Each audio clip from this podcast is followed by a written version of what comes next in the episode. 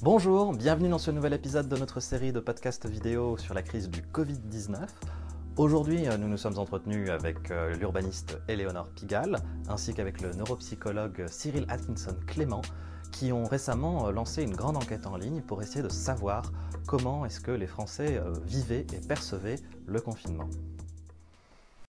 Aujourd'hui, je suis avec Eleonore Pigalle et Cyril Atkinson Clément.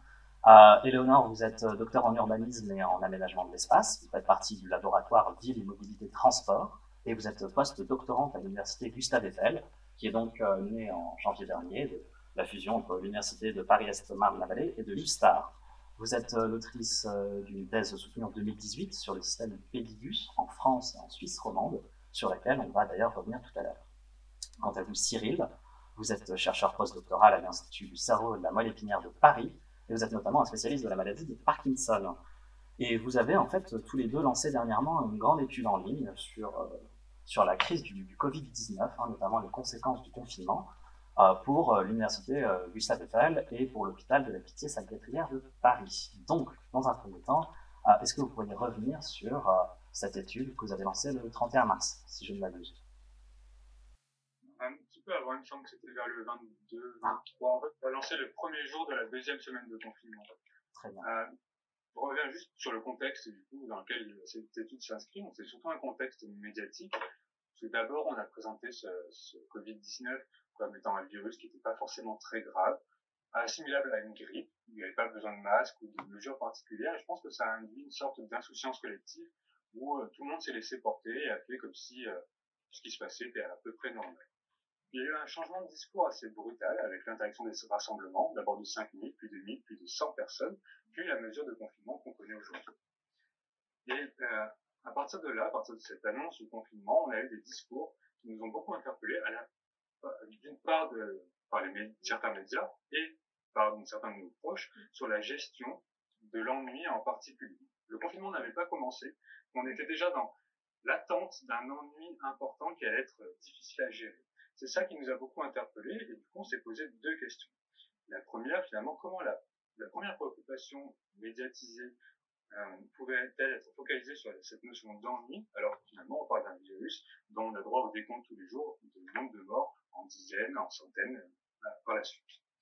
Et enfin, comment le confinement va être perçu, plus vraiment sa réalité, mais sa subjectivité du confinement, comment ça va être perçu et comment cette perception elle va évoluer à mesure que la durée du confinement va s'allonger.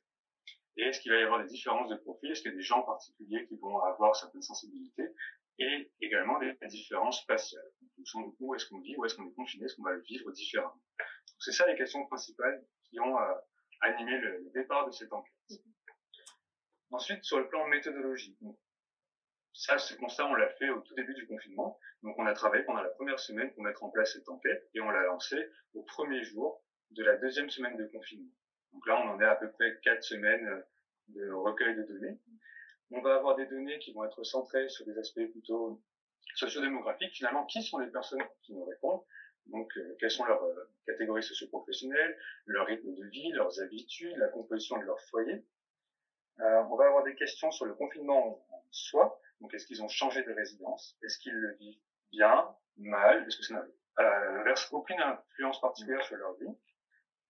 On va avoir des questions plutôt euh, symboliques. Est-ce qu'ils ont peur de ce virus?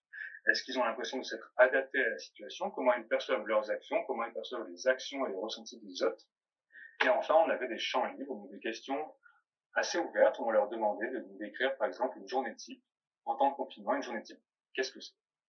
Donc, Plein d'informations qui euh, nécessitent beaucoup, beaucoup de traitement et on pourra, j'espère, en tirer beaucoup d'informations et de conclusions. Très bien. Vous avez, euh, vous me disiez euh, dernièrement, vous aviez déjà plusieurs milliers de réponses. Vous en êtes où là? Oui, à l'heure actuelle, on a avoisiné les 9000 réponses. D'accord. On commence à avoir un pool assez, assez intéressant et on peut déjà dire beaucoup de choses. Après, ça prend beaucoup de temps pour l'analyser, faire ça proprement et oui, bien sûr. le plus objectif possible. Mais on a pas mal de répondants. Vous avez déjà... On s'y attendait pas du tout. Ah oui On s'y attendait pas du tout d'ailleurs. Avoir autant de répondants. C'est parti très très vite et assez fort. On a beaucoup de temps euh, libre en ce moment, oui. On a beaucoup de profils différents, même si le profil qui est prédominant, ça va être des universitaires et des étudiants, parce que c'est là où on a nos réseaux personnels qui sont les plus, euh, les plus importants. mais on retrouve euh, un petit peu tout, c'est assez, assez varié, et du coup, on peut vraiment faire des analyses de profil euh, Mhm. assez exhaustives. D'accord. bah, vous avez par exemple, euh, vous avez des, des régions particulières euh, qui ont, qui ont, qui ont répondu Vous êtes euh, plutôt un public. euh, Ça, ça Alors, on a des réponses pour tous- tous les départements de. France, D'accord, c'est avec bien ça. euh, des nœuds en particulier, là où il y a des villes universitaires. Alors Paris est absolument surreprésenté. Paris, l'île de France est surreprésentée. On a également beaucoup euh, la région euh, d'Aix-Marseille, parce que c'est là où on a fait une thèse et Très bien. pas mal de réseaux là-bas. On a également la région lyonnaise, Rennes, Nantes, Lille, Bordeaux. Montpellier, Toulouse. ouais. Les grosses villes universitaires principalement. D'accord. Euh, La Bretagne, pas mal, qui est bien représentée aussi. Ouais. ok, très bien. Et, Et, euh, pour ce qui est des premiers résultats, Oui. donc la, la question qui nous a intéressé en premier, donc celle pour laquelle on a vraiment pris le temps de pousser les analyses, c'était sur comment le, le confinement était vécu et de manière très simple, est-ce qu'il était, les personnes, est-ce qu'elles le vivaient positivement, négativement, ou si- est-ce qu'elles jugeaient que finalement ça n'avait pas d'influence particulière sur leur vie euh, de tous les jours. oui. Donc là, le premier résultat, il est très, euh, très basique finalement, quelle est la proportion de personnes qui ont répondu. Et là, on, on s'aperçoit qu'on a à peu près 59% des gens qui nous disent le vivre négativement, Ouais. 21% positivement et 20% pour qui ça ne change absolument rien. Ce qui est intéressant, c'est que ce chiffre, il bouge pas d'une semaine à l'autre. On s'attendait vraiment à avoir une évolution, les gens, après trois semaines, quatre semaines de confinement, ça commence à être assez négatif finalement, on s'attendait à ça et euh, absolument pas. On a une proportion qui reste euh, très très stable à un, un point ou deux euh, Alors. Les gens qui le vivent bien dès le départ le continuent à vivre très bien aujourd'hui. quoi. Alors, autant pour les, les, les, réactions négatives, je, je, je vois de quoi il s'agit, mais pour les réactions positives, est-ce que vous pourriez développer davantage euh, Est-ce qu'ils ont avancé des, des raisons particulières? Alors justement, on a fait plein d'analyses différentes et alors, les premières, c'est- on a essayé de jauger finalement quelles étaient parmi toutes les informations qu'on avait, celles qui expliquaient le plus cette différence entre le fait de vivre positivement ou négativement. Donc là, on a finalement trois, trois paquets de variables, on va dire, qui jouent euh, le plus. La première, c'est le sentiment de perte de liberté. Donc ceux qui ont eu l'impression de se faire enlever une part de leur liberté par les mesures de confinement le vivent particulièrement mal. C'est ce, la variable la plus importante.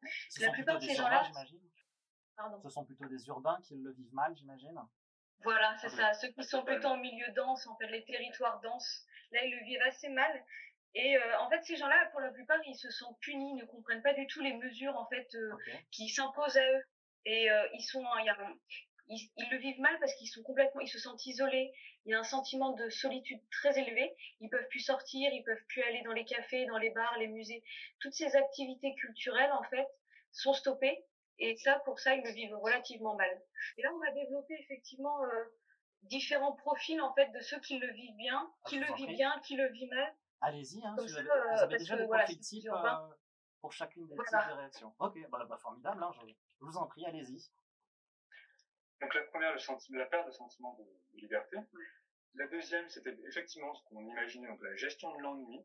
On voit que finalement les gens qui vivent bien sont des gens qui se sont adaptés, qui ont pris le temps d'essayer de découvrir de nouvelles activités dans leur quotidien. Et ceux-là, ceux qui sont allés, qui ont un petit peu changé leur espace d'activité euh, habituel, finalement ceux-là le vivent plutôt bien.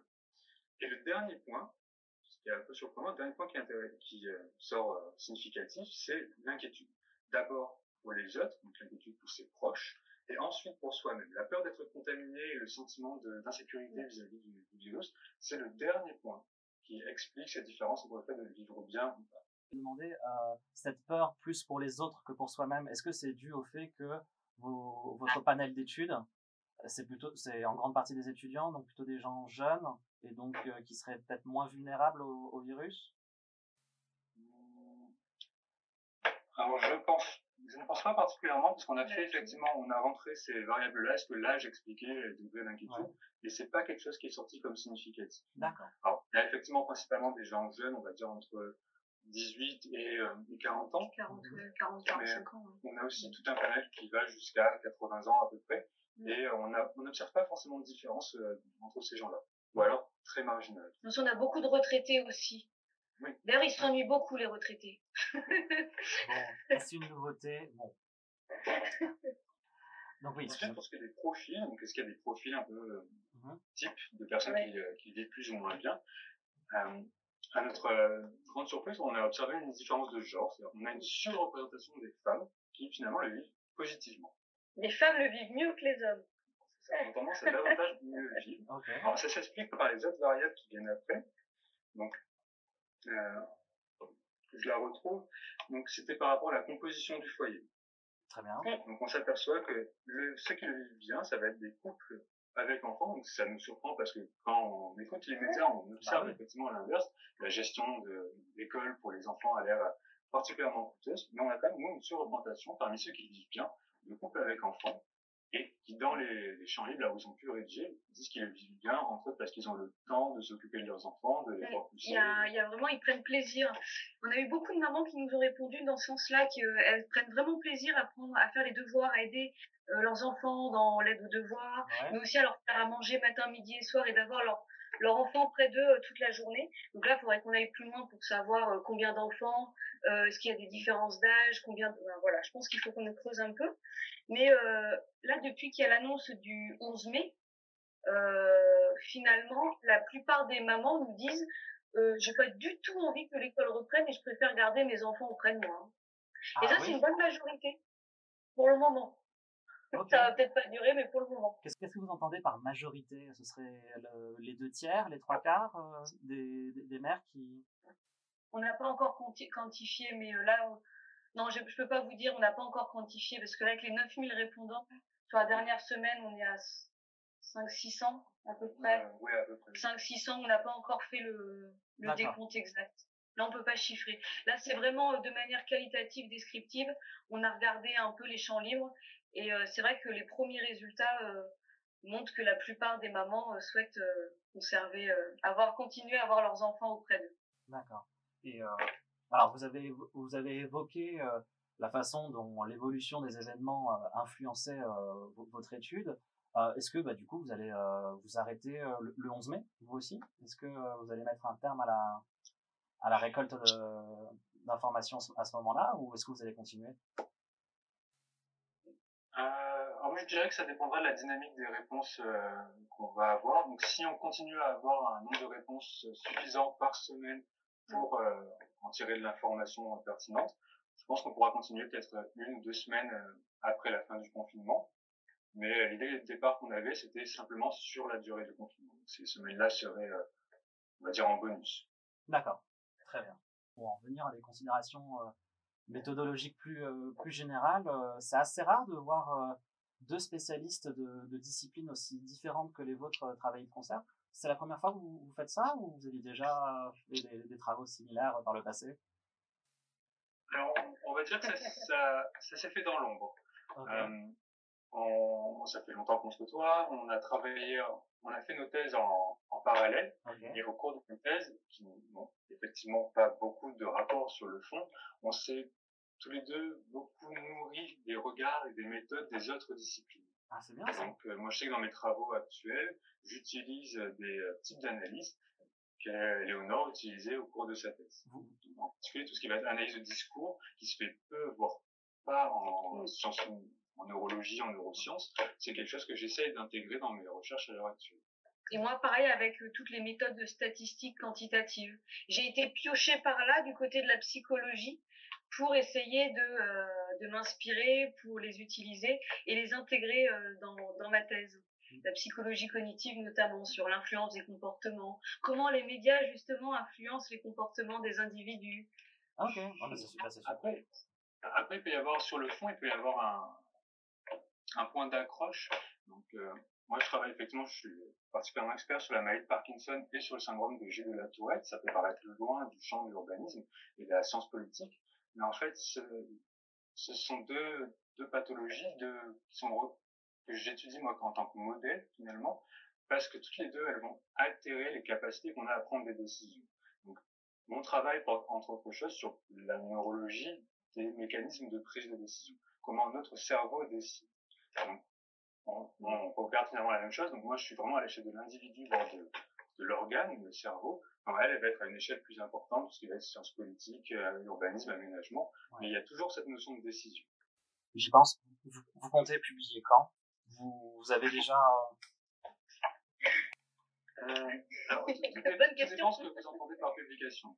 Euh, pour nous, publication, ça va être un article scientifique, donc ça implique tout un process qui est, qui est assez long. Déjà, il faut que l'étude soit finie et que les données soient récoltées, ce qui implique au plus tôt la fin de la période de confinement. Ouais. On a tout un travail de nettoyage de la base de données. Alors, nettoyer 9000 lignes de données, ça représente beaucoup de temps pour que tout soit assez propre et qu'on puisse euh, enlever des données qui soient non exploitables, enfin, vraiment faire un filtrage. Et puis, on a toute la période d'analyse qui, euh, qui n'est pas que du simple clic-bouton et qui implique euh, beaucoup, beaucoup de, de choses différentes.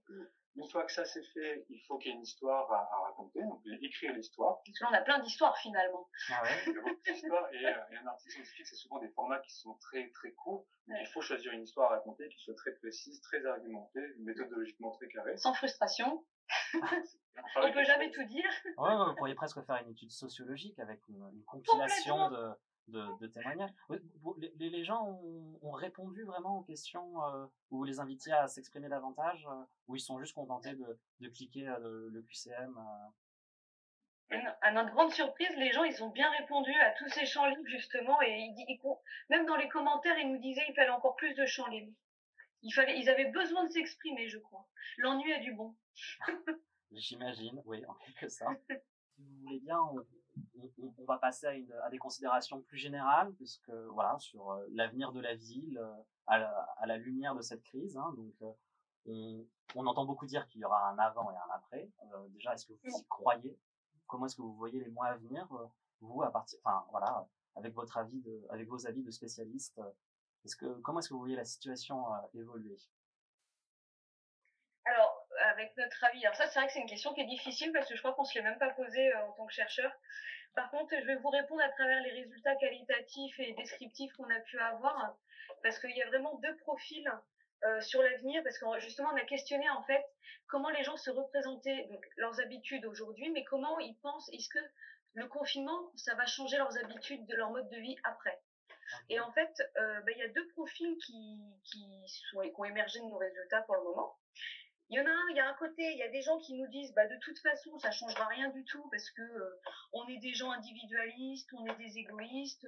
Le système, de toute façon, néolibéral dans lequel on vit ne changera strictement rien. C'est toujours les gros groupes qui vont fonctionner. Donc, de toute façon, aucun espoir. Voilà. Absolument pas d'optimisme. Par contre, on a l'autre profil, le deuxième profil, et là, je trouve ça intéressant parce que c'est clairement des optimistes. Ils se considèrent déjà très vertueux dans leur mode de, pratique alimentaire, leur, mode de déplacement, leur mode de consommation. Voilà, euh, souvent, il y en a d'ailleurs, ils nous répondent dans les commentaires libres. Moi, je suis déjà végane, donc euh, mon comportement est vertueux je n'ai rien à changer, quoi. Et en fait, ces gens-là, ils pensent vraiment que euh, ont vraiment un discours qui sont basés sur l'écologie, sur le bien-être de la planète, sur le bien-être environnemental. On est vraiment avec ce retour en fait à la proximité, les pratiques alimentaires de proximité, de l'entraide entre voisins.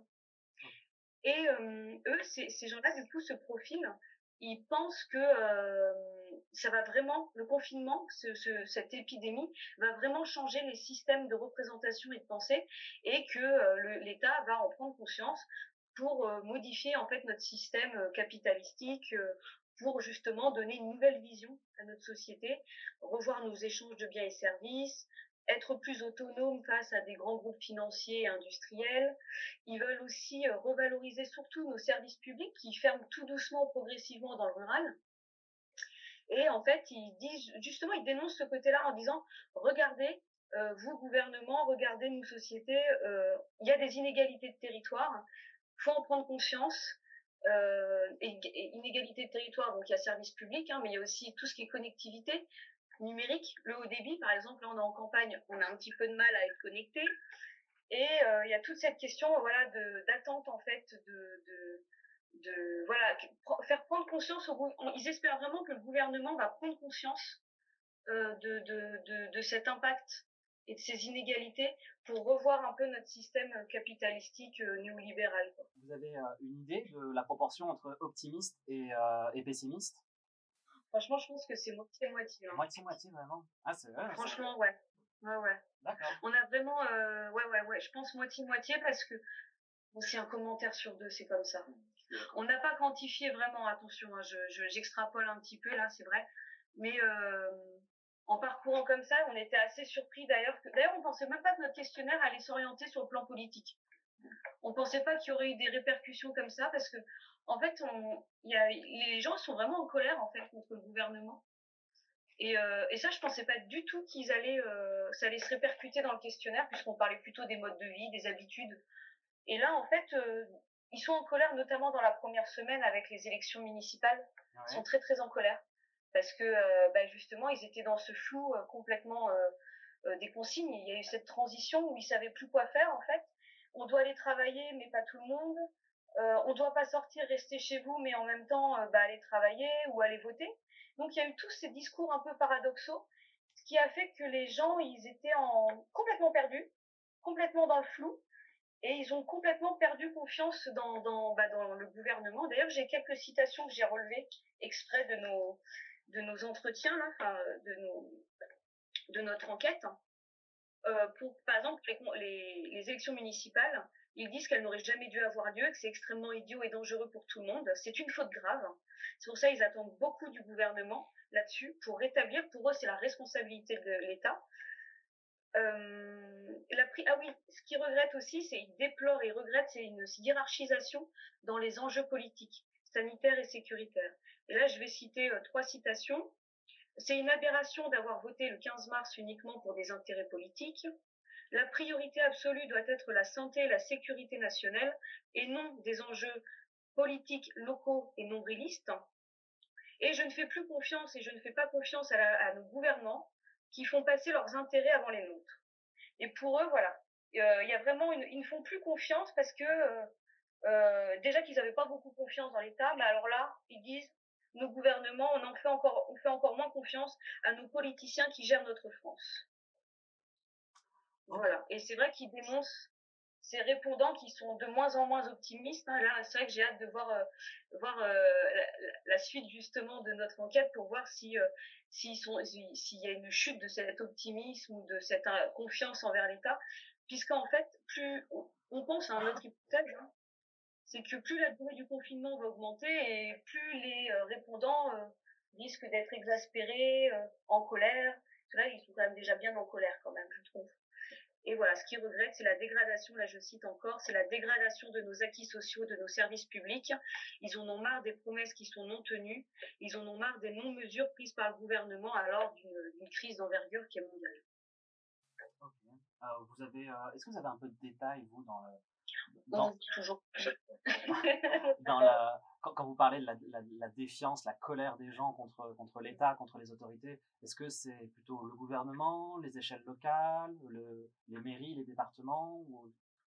Non, ils ne parlent pas du tout des municipalités, enfin ils parlent pas du local, au contraire, ils, ont un, ils sont assez attachés. Hein, J'ai trouvé que nos répondants étaient assez attachés, et ça, ça, ça se vérifie aussi dans la littérature scientifique, euh, ils sont assez attachés aux maires.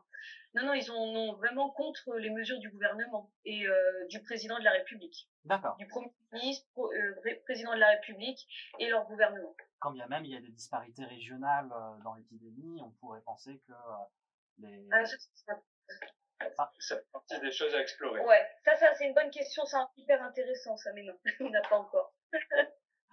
non, par contre, sur, sur les... On avait quand même des disparités régionales, on avait vu ça, on a dans nos résultats sur le fait d'être bien vécu. Oui, sur le ceux qui vivent mal, enfin ceux qui vivent mal le confinement, ils sont surtout euh, dans la région Grand Est.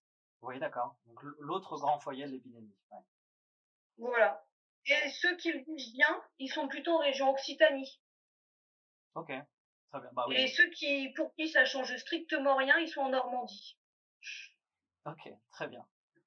Euh, vous avez, vous avez abordé la question des, des changements de comportement. Est-ce que euh, vous avez des données sur euh, le télétravail? Est-ce que dans les gens qui ont répondu, ah ça c'est intéressant. Est-ce que dans les gens qui ont répondu, vous avez des, réponses qui ont dit, qui disent, ouais, mais dorénavant, je vais essayer de faire le plus de télétravail possible. J'ai vu que c'était possible, ce genre de choses? Tu veux répondre sur le télétravail ou? Non bah, parce que le télétravail justement, nous on avait l'hypothèse que euh, parmi les gens qui avaient l'habitude de travailler allaient mieux vivre le confinement. Et en fait, euh, il n'y a pas d'effets statistiques qui sont ressortis. Pour eux, ça change, euh, bon, il n'y a rien qui change. En fait. Par contre, en fait, ce que je vois, moi, c'est, enfin, je me pose la question parce que je n'ai pas les réponses. Et d'ailleurs, euh, au, au, laboratoire, on travaille beaucoup sur le télétravail. Et ça, moi, j'aimerais bien justement creuser cette question. Donc, j'ai pas encore les réponses. On n'a pas encore analysé ce côté-là. Mais euh, tout ce que je peux voir aujourd'hui, c'est que, enfin, poser au moins la question est-ce que les gens qui sont en télétravail et qui ont une famille euh, nombreuse avec des enfants, etc., est-ce qu'ils font vraiment du télétravail? Est-ce qu'ils ont vraiment la possibilité de faire du télétravail? Et ça, il y a un article dans l'Ouest France qui est sorti hier ou avant-hier qui disait justement le télétravail en réalité n'est pas du télétravail. Entre faire à manger à ses enfants, l'aide aux devoirs, euh, on travaille à peu près deux jours par semaine. Mmh Beaucoup de gens n'ont pas forcément les conditions matérielles, les logiciels aussi à disposition euh, qui, sont, qui peuvent être payants par rapport à leurs entreprises. Euh, et là, d'ailleurs, il y a le dernier article là, de Ouest France, c'est justement, il pose la question du burn-out chez les gens qui télétravaillent. Après, moi, ce que j'ai pu voir dans les résultats, c'est qu'il y a beaucoup de gens qui espèrent que le télétravail soit complètement institutionnalisé et que les représentations changent. Ce n'est pas parce qu'on est sur le, n'est pas sur le lieu du travail qu'on ne travaille pas. Au contraire. Ça, d'ailleurs, à but euh, personnel, je, travaille, je télétravaille beaucoup et c'est vrai que je pense qu'on est, enfin, moi personnellement, on est quand même plus efficace à travailler. Il n'y a pas les temps de transport en fait. Euh, il y a un gain de temps énorme, enfin pour ma part, à télétravailler que à faire deux heures, trois heures aller-retour de travail, euh, de domicile travail, de déplacement domicile travail. Mais après, euh, là, non, c'est des résultats qui sont à creuser, qu'on n'a pas encore creusé. Euh, mais je pense que je pense que là aussi, il y a encore deux positions. Il y a encore ces gens qui vont penser euh, que ça va rien changer, et ce qui est complètement possible. C'est mhm. vrai, hein, ça, on va peut-être retourner dans notre routine quotidienne et que bah ça changera rien dans les représentations. Ou justement, ça va peut-être se dire voilà, c'est pas parce que je suis à la maison que je peux pas travailler, que je ne sais pas travailler. Après voilà, il faut quand même avoir toutes les conditions matérielles nécessaires et il faut quand même du calme selon les métiers, je pense. Et puis tous les métiers ne peuvent pas télétravailler. Mais euh, voilà, je, je ne suis pas sûre à l'heure actuelle que télétravailler dans ces conditions-là soit réellement télétravailler comme on l'entend dans, dans la définition du, du télétravail. Peut-être que cette crise sera un entraînement pour le télétravail, justement? Ouais. Non? Ça, serait, ça, serait bien, ça serait bien, ouais. Enfin, pour moi, à titre personnel, je trouve, j'aimerais bien que les représentations changent, en tout cas. Mais ça, effectivement, je pense que c'est aux employeurs aussi de, de mettre les, d'en prendre conscience. Les salariés aussi en même temps. C'est général. C'est général, ouais. Mais en tout cas, je pense que les représentations sont encore trop fermées sur le télétravail. Il faut vraiment que les gens en prennent conscience. Et, c'est pour ça que là, j'aimerais bien qu'on fasse un petit article là-dessus sur le télétravail, juste là-dessus. Parce que je pense qu'il y a des trucs à faire là-dessus euh, sur le sur le télétravail effectivement. Est-ce que ils ont les gens ont changé leur représentation? Est-ce qu'ils ont pris conscience que télétravailler bah euh, c'est aussi euh, une possible c'est une autre manière de travailler mais d'être tout autant efficace? Est-ce que ça a changé dans leur représentation? Ça on a la question dans le questionnaire, on pourra on pourra à mon avis faire une petite publication là-dessus vulgarisée médiatique quoi. Enfin peut-être un journal effectivement Bien sûr. ouais. Avant après. Est-ce que dans les, dans les réactions à travers le monde euh, à, cette, à cette crise du Covid-19, vous avez, euh, vous avez vu des, des, des politiques urbanistiques euh, intéressantes pour lutter contre, contre, contre cette épidémie ou pour ménager l'effet du confinement? Je, je, pense par exemple à New York où il y a eu toute la cinquième avenue, si je ne m'abuse, qui a été réservée aux promeneurs et aux joggeurs. Est-ce qu'il y a une initiative qui vous a, qui a retenu votre attention en particulier?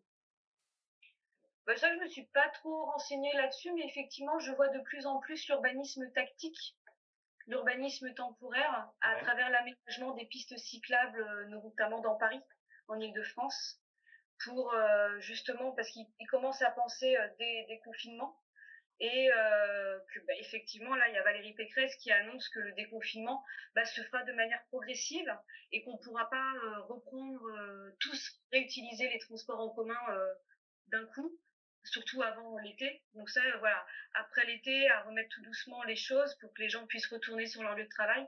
Là, effectivement, j'imagine, il y a une politique derrière de d'urbanisme tactique temporaire qu'ils appellent ça de réaménagement enfin de, mettre en place des pistes cyclables sur les voies bus par exemple qui ne sont plus utilisées aujourd'hui qui ont été stoppées ils pensent que justement ça serait une solution à proposer euh, pour euh, en faveur de pour éviter la proximité euh, bah, qu'il y a dans les transports en commun tout bonnement. Quoi. Ouais, En plus de promouvoir l'activité physique et toujours le même discours euh, sur la lutte contre la pollution. Voilà. Voilà, bah justement, ma, question suivante, c'était sur l'essor éventuel auquel on va assister des, des, mobilités douces, en particulier le pédibus. Est-ce que, vous, est-ce que vous pensez que ça, justement, c'est le moment ou jamais pour le, pour le pédibus, par exemple, bah d'être popularisé, de, prendre de l'importance dans, dans nos villes Est-ce que, est-ce que vous y croyez Ou est-ce que vous pensez que par la force des choses, on va continuer à emprunter le RER, le métro, les bus moi, j'y crois pas vraiment parce que j'ai travaillé quatre ans dans le pédibus, donc dans le cadre de ma thèse, en Suisse et en France. Et en fait, c'est vrai que ça a été un dispositif qui a été très médiatisé, très, très institutionnalisé, donc, et aussi très à la mode. Et en fait, il s'est avéré qu'en réalité, euh, ben, les gens ils l'utilisaient pas tant que ça. C'était pas une pratique très euh, très utilisée. C'est une pratique très marginale en fait, mmh et qui s'adresse à une population plutôt spécifique. Donc je je ne suis pas sûre que euh, cette situation favorise le report modal vers des mobilités douces ou euh, type pédibus au covoiturage d'ailleurs. Le vélo même, euh, la marche à pied.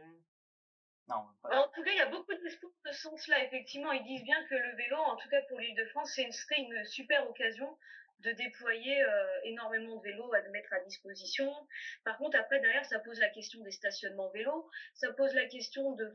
on, a déjà vu tout plein de photos, effectivement, de vélos qui... Euh, euh, qui sont dans ces couloirs de bus et qui finalement bah, sont collés les uns les autres et qui génèrent pas mal d'accidents, de proximité, de problèmes de stationnement, de circulation.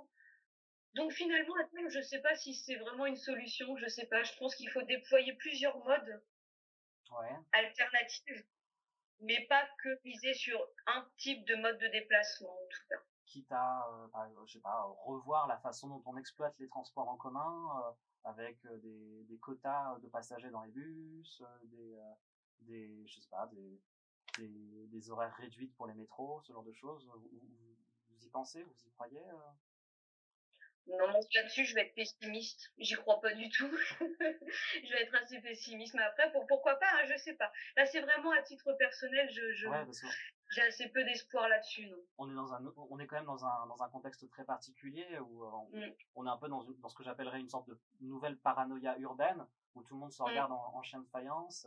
Dès qu'on, ne serait-ce que se croiser dans les rayons d'un supermarché, on, on se met à, on se met à avoir mm. peur. Alors dans les transports en commun, ça, ça va encore plus se poser. Donc, euh, mmh, mmh. vous, vous, avez déjà, euh, vous avez récolté des, des, renseignements vous sur la, justement cette, euh, cette peur ambiante dans, dans, dans, votre étude?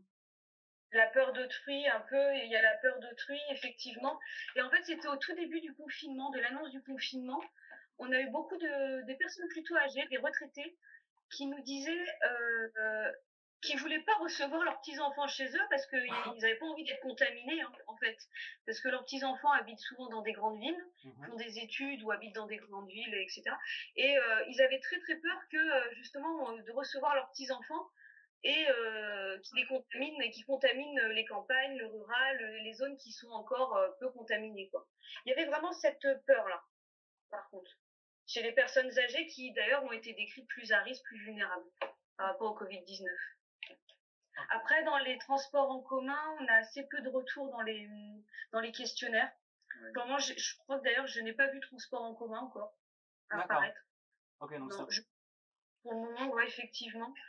Euh, la, la, peur des autres, si, par contre, il y a quand même, il y a une peur des autres, effectivement, parce qu'on est quand même face à un virus qui est, qui est invisible, qui est non palpable.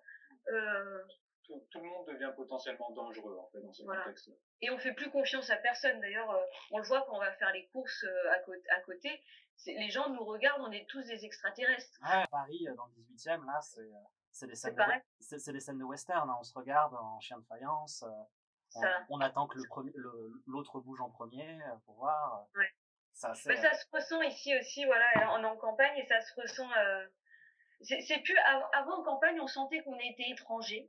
Ouais. Mais là, on est euh, dans étranger et dangereux. ok. Alors justement, vous, vous, abordez la question des, des, campagnes. Ça me permet de rebondir sur ma, ma question suivante, qui est est-ce que vous pensez qu'on va assister à un essor des campagnes également, avec un, une sorte de, avec une nouvelle vague de néo-ruraux, ou alors je sais pas, un, rejet de la ville peut-être, parce que c'est ça aussi, cette épidémie du Covid-19, c'est c'est un mal qui, qui, frappe notamment les endroits denses. Donc voilà, est-ce que, est que vous avez déjà, est-ce que vous avez des gens dans, dans, votre étude qui ont qui vous ont dit que ah bah moi à la prochaine occasion je m'achète une maison à la campagne ou alors la prochaine fois je vais à la campagne? Non pas encore non par, contre ouais. je pense que notre étude mais parmi parmi d'autres il y en a deux dans le même genre ce qu'elle met en évidence, c'est qu'il y a une forme d'inégalité. Ça, ça révèle vraiment des inégalités, parce que tous ceux qui ont pu partir à la campagne, donc ceux qui avaient les moyens, qui avaient une résidence pour des amis, qui avaient une villa, etc., tous ceux-là sont partis. Enfin, beaucoup.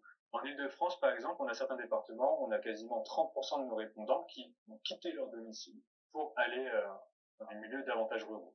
Les Yvelines notamment. Les Yvelines. Ok. Et ils ont indiqué où est-ce qu'ils étaient allés partis ou pas?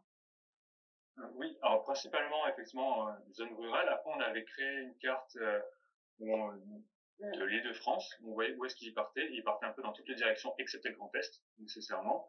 Où ils partaient dans toutes les directions et principalement loin des, des grands, grandes villes. D'ailleurs, on voit bien sur cette carte, elle est jolie parce que on voit les origines, destinations, et on voit toutes ces grandes villes où, bah, qui explosent et qui fuient la ville pour aller dans le rural, quoi. Donc la Normandie, la Bretagne, la Creuse. Et quand vous dites grande ville, ça peut être aussi bien Paris que Lille, que Lyon, que Marseille. Euh... D'accord. C'est ces grosses villes-là, ouais. Nantes aussi. On a beaucoup de Nantais qui ont répondu. Ils ont pas mal fui aussi. Ok. Par contre, moi, j'espère que ça va changer un peu les représentations parce que même dans la littérature scientifique, il y a quand même beaucoup ce dualisme en fait entre urbain et euh, et euh, ruraux. Mmh et il y a surtout, il y a beaucoup de confrontations comme ça, alors qu'en fait, euh, dans les modes de vie ruraux, ils ont un mode de vie complètement urbain, ils sont complètement urbains. Euh, et en fait, j'aimerais bien effectivement, alors c'est encore à titre personnel, que les représentations des, des urbains changent vis-à-vis des ruraux là-dessus. Parce qu'il y a des choix résidentiels et, c'est vrai que, enfin, je sais pas comment expliquer ça, mais Là, par exemple, nous, on vit à Paris actuellement, mais je veux dire, c'est pas par choix euh, résidentiel, c'est vraiment lié au travail. et euh, voilà, et il y a vraiment cette, ces représentations qui s'opposent. Alors là, ils en parlent pas dans les questionnaires. Hein. Il, là, enfin, j'ai pas encore vu de, de, de non, j'ai pas encore vu cette dualité dans les questionnaires urbains versus ruraux. Mais en tout cas, j'aimerais bien que ces représentations, notamment des urbains, mais même des ruraux, hein, parce que finalement, euh, euh, ils communiquent pas beaucoup entre eux, mais j'aimerais bien que ces représentations changent et que ces dualités euh, cessent un peu. Je pense que ça serait pas mal. Par contre, dans nos résultats, euh, beaucoup de gens vivent à la campagne et vivent effectivement mieux. Ceux qui vraiment qui, qui ont un manque de, de relationnel, qui se sentent isolés, qui se sentent punis, qui se sentent oppressés, c'est vraiment les citadins qui vivent dans un petit appartement, c'est plutôt les célibataires sans enfants qui sont habitués à faire des sorties culturelles, le théâtre, le cinéma, surtout les cafés, les restaurants, et eux, ils le subissent beaucoup plus effectivement que euh, les personnes en couple avec des enfants ou même les étudiants qui sont partis vivre chez leurs parents, ils le vivent mieux aussi parce que souvent ils vivent plus à la campagne ou dans le voilà, hors grosse agglomération. Et là, c'est vrai que par contre, on a vraiment cette dualité. Hein. Les, euh, ceux qui, sont, qui ont fui un peu leurs logements principaux vivent mieux, enfin, euh, vivent mieux ce confinement que les gens qui sont restés dans leur propre logement sans accueillir personne. Et là, on est plutôt sur des célibataires sans enfants, plutôt des cadres. Hein. C'est plutôt des cadres, des classes supérieures, des professions euh, intermédiaires. Et, et là, tu avais peut-être un truc sur Paris là-dessus, justement, parce que euh, Paris, c'est vraiment. Enfin, Paris, c'est assez. Bon, c'est un territoire. Enfin, l'île de France, pardon, plutôt. C'est un territoire assez particulier en France, quand même, qui est assez. Euh, oui, oui, on a, on a une distribution. Parmi ceux qui sont partis, on a vraiment une distribution. Enfin, graphiquement, ça, ça saute aux yeux. On a Est-Ouest. Donc, tous ceux qui sont dans la partie ouest de l'île de France, en règle générale, sont partis. C'est là qu'on a les plus hauts taux de départ tandis que la partie Est est, elle, davantage restée dans son domicile.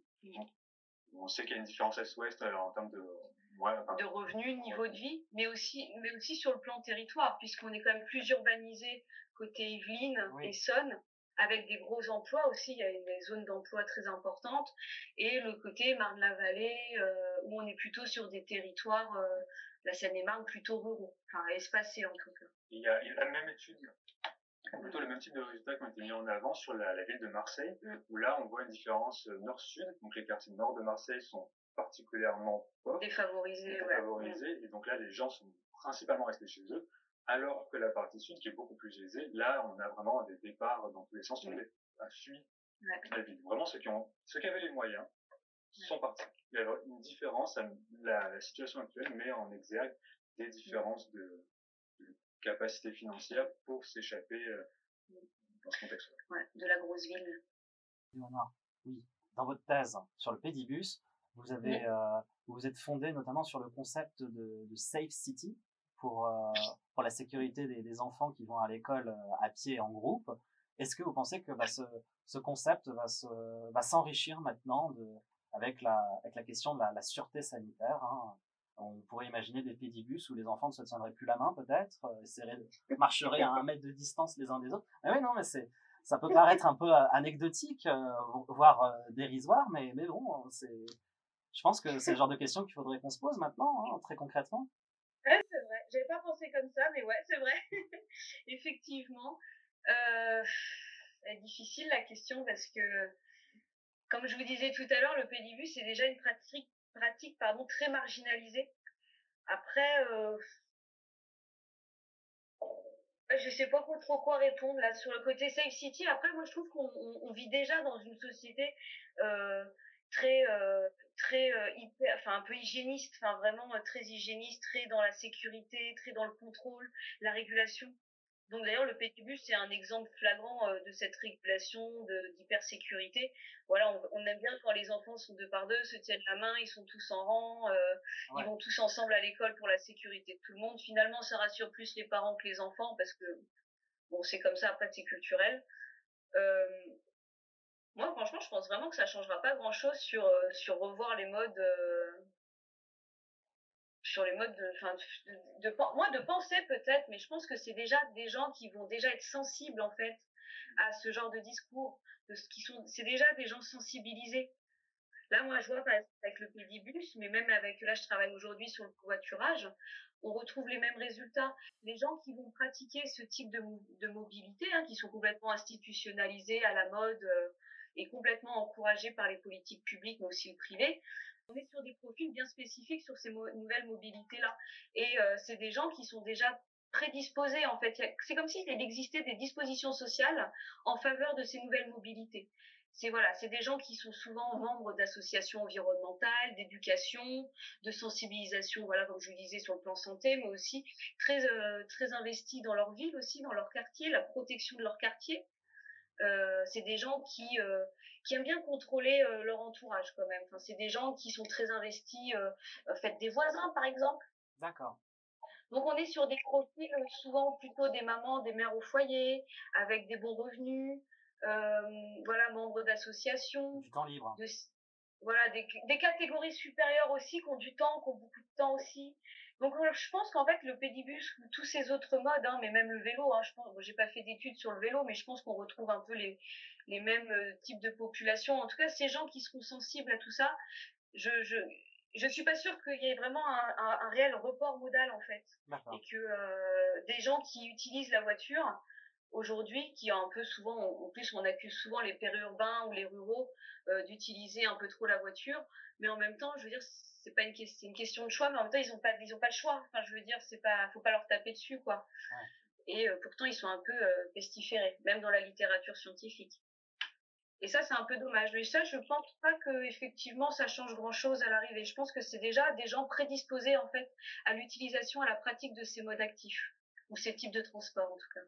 Alors maintenant, euh, est-ce que vous auriez donc, voilà, trois trois coups de cœur, euh, un, coup, un coup de gueule à nous partager en, lien avec la situation ou euh, pas nécessairement? Bah, Ça dépend. En, en, lien avec, votre, avec la situation actuelle, en lien avec votre discipline ou non. Euh, voilà. Euh, alors, moi, je vais mettre un, un, coup de cœur sur un film. Ok. Ah, bon, il porte bien son nom, euh, Contagion, donc de 2012. Alors, ça m'étonnerait pas, on, déjà, on vous en est déjà parlé. Ouais, ouais, donc, avec un super casting, Matt Damon, Julio, Marion Cotillard, etc. Et euh, je parle aussi en parce qu'il aborde plusieurs notions qu'on vit finalement euh, concrètement maintenant, on passe de la fiction à la réalité. Donc il y a cette notion de l'aléatoire dans la transmission et dans l'impact d'un virus. On voit que les, règles, pourquoi certains sont touchés, comment ils sont touchés, à quelle amplitude, etc. C'est, c'est pas si évident à, percevoir. La règle mathématique qui est derrière, elle est relativement compliquée en admettant même qu'il y en a Alors, on voit aussi l'importance des liens sociaux et finalement comment nos libertés de mouvement, donc les bateaux, l'avion, euh, tous les déplacements, sont des vecteurs pour le virus. Et, le dernier point euh, par rapport à, à, ce film que je trouve intéressant, c'est la notion de compétition dans la recherche. Donc dans ce film, on voit que tout le monde est en compétition pour trouver la solution, le traitement, le vaccin. Chacun aura euh, la petite perle qui permettra d'avoir un prix Nobel de la santé. Oui. Euh, et, et c'est un peu, euh, et on voit ça tragique parce que dans le monde de la recherche, les différentes politiques qui sont mises en place depuis de nombreuses années poussent à ça. Il n'y a plus réellement de collaboration ou alors à la marge. Et il y a une compétition entre chercheurs. Celui qui publiera le plus d'articles dans les plus grosses revues et euh, on travaille plus réellement ensemble et on, observe régulièrement des, euh, des, sabotages entre équipes, donc des équipes qui vont se tirer dans les pattes. C'est des choses qui arrivent, pas partout, heureusement, pas tout le monde, mais c'est des choses qui arrivent et qui, euh, qui sont euh, c'est devenu systémique finalement. Et ouais. je heureux du jour où on pourra faire de la recherche tous ensemble dans un même objectif et pas réellement en compétition, parce que là, la situation actuelle montre aussi. Oui, La France et l'Europe cherchent leur traitement, la Chine cherche le sien, les États-Unis le sien, et je serais très surpris que les chercheurs communiquent leurs réelles données les uns avec les autres. Et pas que dans les discours, mais agir, avoir une réaction, quoi. Parce que dans les discours, on fait tous de l'interdisciplinarité, on travaille tous ensemble. En réalité, euh, on dit pas tout. on est bien d'accord. Et ton deuxième film, non J'avais un deuxième film euh, coup de cœur. Alors, je sais qu'en vrai, il y en a qu'un. C'est pas grave, c'est pas grave. C'est lâché, c'est lâché. Il est plus politique. euh, et à mon avis, beaucoup moins connu. C'est Eight Wonderland de 2008. D'accord. Un film de euh, juste pour le petit synopsis, donc c'est la, la, création d'un nouveau monde, un monde qui en l'occurrence va être virtuel et où les décisions et les règles sont prises de manière euh, très horizontale, où chacun peut participer à la décision. En fait, toutes les décisions prises dans ce nouveau monde virtuel sont, sont votées pour moi, ça représente un petit peu un genre d'idéal, un système, un système rêvé. Et en même temps, euh, je suis pas complètement naïf. Je sais que c'est un peu une chimère. Donc pour ça, premièrement, je recommande d'aller voir le film. Et ensuite, je pense à deux exemples qu'on a très proches de nous. L'exemple de la où beaucoup de décisions sont, sont votées et où on voit, par contre, qu'on a des taux d'abstention qui sont importants, que les projets de loi sont souvent, euh, cachent souvent un loup. Et euh, je pense aussi au Royaume-Uni avec le cas du Brexit où ça a été voté, ça a été pris comme finalement comme un outil politique, je sais pas ce qu'on peut dire démagogique, dans des objectifs de carrière et où ça s'est retourné un peu contre ceux qui l'ont utilisé. Et je pense en particulier à Tony Blair qui a un peu disparu de la circulation. Donc voilà, un film, euh, un film coup de cœur que je recommande et qui est, trouve, politiquement intéressant euh, sur la prise les prises de décision et euh, l'implication des citoyens à l'intérieur de ce système. Ok. Très bien. Dernier coup de cœur ou directement le coup de gueule? Euh, ben en fait, je me dis que le coup de gueule et le coup de cœur, ils peuvent aller ensemble. Moi, je peux, c'est juste une recommandation d'un auteur ouais. qui m'a beaucoup inspiré euh, dans mes travaux et où j'ai démarré en fait avec, en lisant beaucoup ses livres. C'est euh, Sophie Dubuisson-Kellier. Elle a écrit un bouquin sur gouverner les conduites.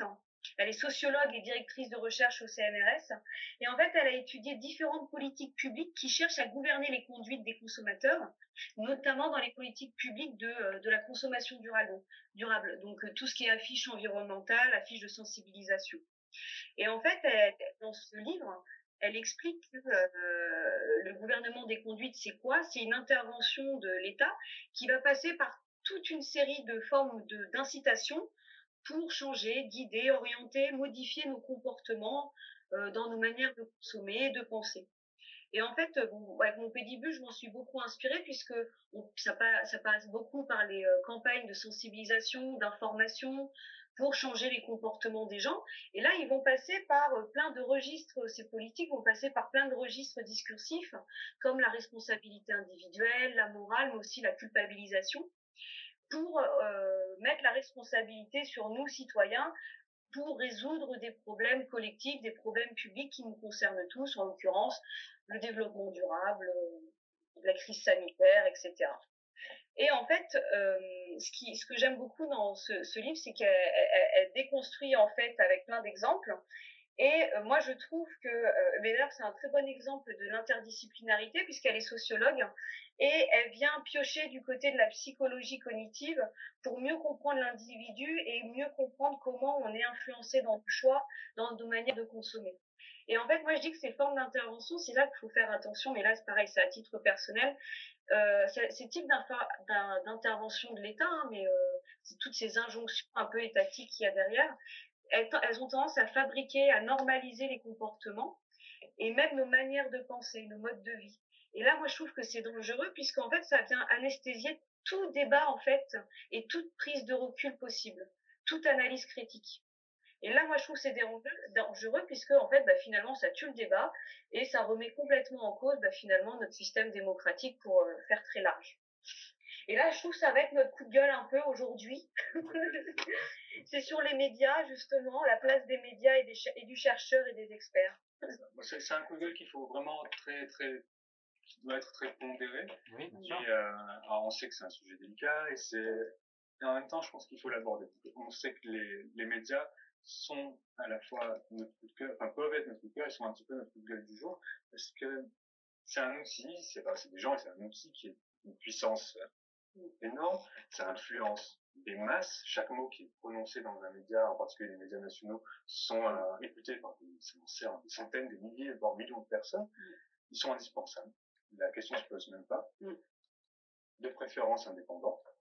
Euh, et on trouve qu'il, dans certains cas, il manque un petit peu de nuance, un petit peu d'ouverture. Et en fait, ce qui nous gêne le plus, c'est euh, c'est certains invités, enfin, plutôt la, la, fréquence de l'invitation de certaines personnes. Donc on retrouve régulièrement des gens qui euh, sont présentés comme experts et qui vont donner leur avis sur des situations X, Y qui sont toutes très différentes les unes des autres. Et euh, nous, en recherche, on voit qu'on peut être expert de choses extrêmement petites et qu'on va avoir beaucoup de mal à sortir euh, de notre champ d'expertise, à se prononcer sur le reste, et que même sur notre champ, on va être très, très mesuré. Et on a beaucoup de chercheurs en France, on a beaucoup de gens qui sont experts plein, plein, plein, plein de choses. On se demande pourquoi ces gens-là, finalement, ne sont pas davantage invités, quitte à, enfin, pour présenter leurs opinions, leurs résultats, à être mis en débat, à être questionnés, critiqués, euh, et euh, en fait, euh, pourquoi on retrouve des gens qui sont invités régulièrement les mêmes personnes et qu'on considère, bon, le petit mot que j'ai eu tendance à mettre dessus, c'est un peu des, des véritologues finalement, qui, qui sont invités de manière trop fréquente. On est un petit peu gêné par ça et alors voilà, on aimerait un peu plus la place du chercheur, même s'il est peut-être moins présentable, même si des fois il parle de manière moins, mais moins, moins audible, moins simple. Mais, euh, voilà, on aimerait qu'il prenne davantage d'espace. Euh, ça, c'est le rôle du média. À notre sens, le rôle du média, c'est de laisser une place aussi à ces experts, à ces médecins, à ces chercheurs, à tout ça, pour diffuser au plus grand nombre, parce que finalement, les médias sont indispensables, effectivement, pour euh, la diffusion des informations, des recherches actuelles et futures, quoi. Et c'est pour ça qu'on vous a invité pour ce format long où on va le moins couper à la parole. voilà. On arrive à la fin. Merci énormément d'avoir répondu à nos questions. Euh, c'est un vrai plaisir. Je, j'ai hâte euh, de voir euh, jusqu'où euh, votre étude va vous mener. Et, oui, c'est que le début. c'est que le début, bah oui. On, attend le livre maintenant. Merci, bonne journée. Et puis, bah, bon fin de confinement aussi. Hein. oui, merci également. Bon confinement. Merci, au revoir. Au revoir. Voilà, c'est la fin de cette interview que vous pourrez retrouver sur toutes les grandes plateformes de podcast. J'espère que ça vous a plu. Si c'est le cas, n'hésitez pas à liker, commenter et partager. On a d'autres entretiens comme celui-ci en préparation, donc n'hésitez pas non plus à vous abonner. Et d'ici là, je vous dis à bientôt.